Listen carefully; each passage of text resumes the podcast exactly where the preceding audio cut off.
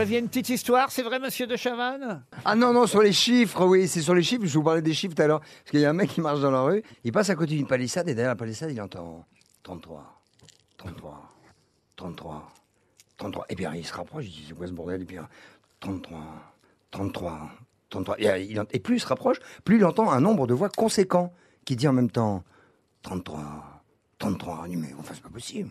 Et là il entend plusieurs personnes derrière. font, 33, 33, 33. Alors, il se rapproche, il, colle l'oreille, il entend 33, 33, 33. Et puis tout d'un coup, il cherche, il dit, je voudrais voir quelque chose. Il voit pas, la, la palissade est super, super fermée. Il continue à entendre 33, 33, 33. Et puis là, tout d'un coup, il voit un petit trou. Oh, dit, putain. Et là, il, il regarde.